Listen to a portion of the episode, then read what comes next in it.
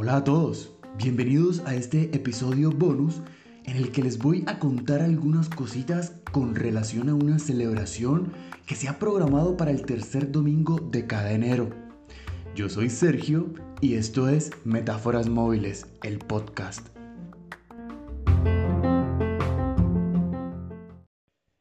Les cuento que en 1950 la Asamblea Nacional Espiritual de la Religión Bahá'í en Estados Unidos logra que se reconozca el tercer domingo de enero como el Día Mundial de la Religión. Y muchos dirán que nunca han escuchado de una religión con ese nombre. Bueno, pues como todos saben, eh, según las religiones Dios ha enviado a muchos profetas y educadores espirituales como por ejemplo Abraham, que es el abuelo de las tres religiones monoteístas más importantes en este momento, es decir, el cristianismo, el judaísmo y el islam.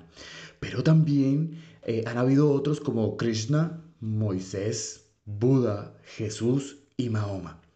Supuestamente el profeta más reciente es eh, eh, en torno al cual se ha gestado este movimiento religioso que predica la unidad de Dios, la unión de la humanidad y la unión de la religión. Resulta que, guiados por estos principios, crean este día con el propósito de fomentar la tolerancia, tanto entre las personas como entre las naciones, sobre las distintas religiones que profesan. Y bueno, lo realmente importante y lo que se pretende es evitar conflictos y que se respete la libertad de culto. Aprovechando esto, quiero compartir con ustedes algunas reflexiones que escribí hace algunos años. Reflexiones que surgieron mientras leía de historia, pero también me había encontrado en ese momento con un libro hermoso, El Tao de la Física, de Fritjof Capra. Y de esas lecturas surgió lo que vengo a contarles acá. Es muy probable que usted esté en desacuerdo con lo que voy a plantear. Recuerde que es solo una interpretación dentro de muchas.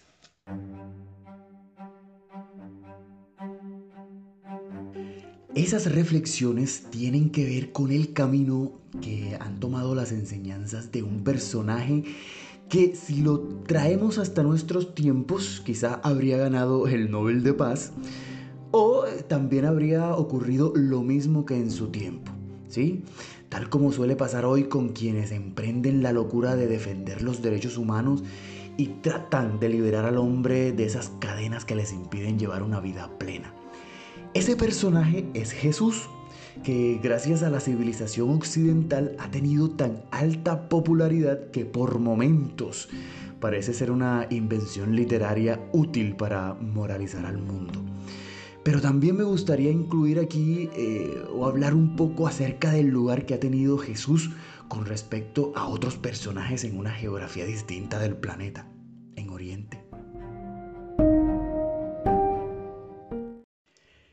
Sucede que al ser adoptado por Occidente y las naciones que van a contar la historia posteriormente, Jesús va a tener una ventaja histórica porque va a opacar a otros revolucionarios espirituales y aquí hablo de Buda, Mahoma, Confucio o Lao Tse, por ejemplo, que tienen enseñanzas igual de valiosas que las de Jesús.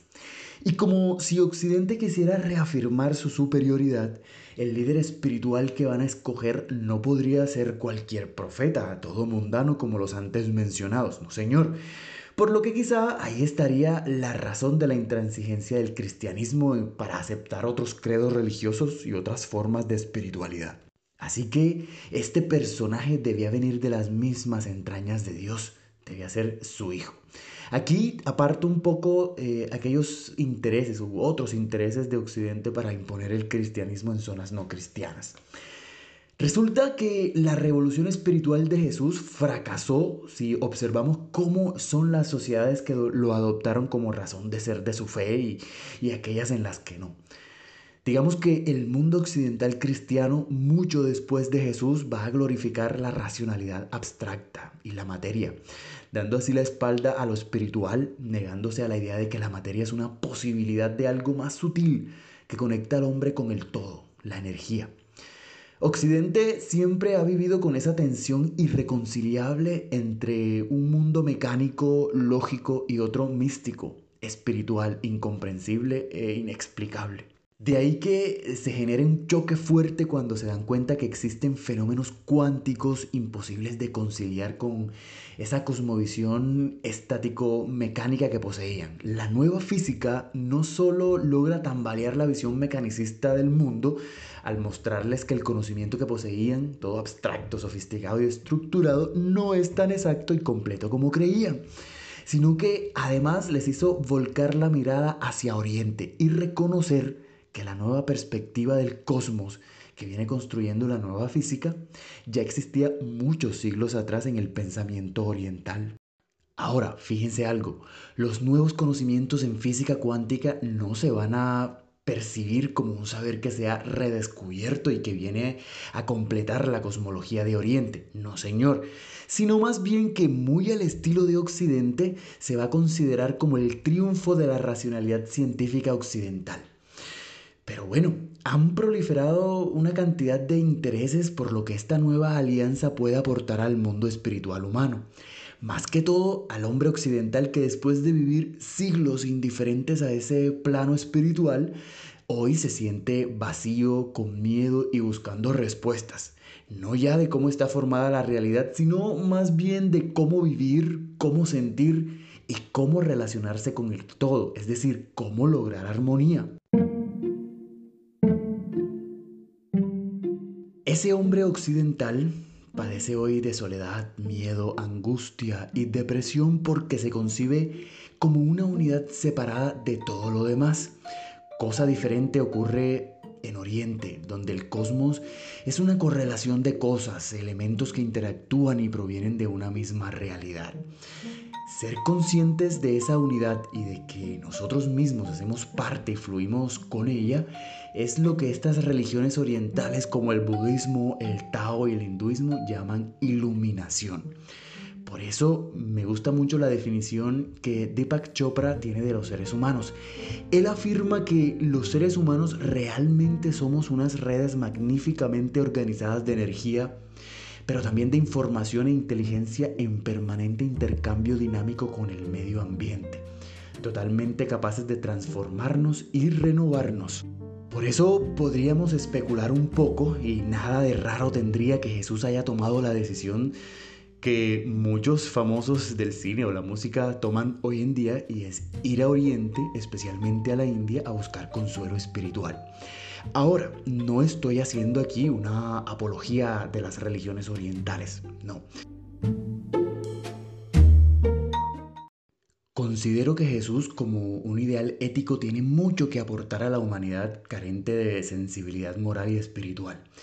Esa exhortación del amor al prójimo junto con la idea de igualdad y perdón son el legado que Jesús le ha dejado al mundo y que tristemente poco se pone en práctica porque quizá distanciar a este personaje de su humanidad ha llevado a pensar que bajo tales criterios morales o principios de acción solo se va a guiar un ser con una naturaleza ajena a la nuestra, una especie de superhumano, un superhéroe que superaría la naturaleza del hombre mismo, con pocas posibilidades de fluir e influir en un mundo mecánico, material y estático.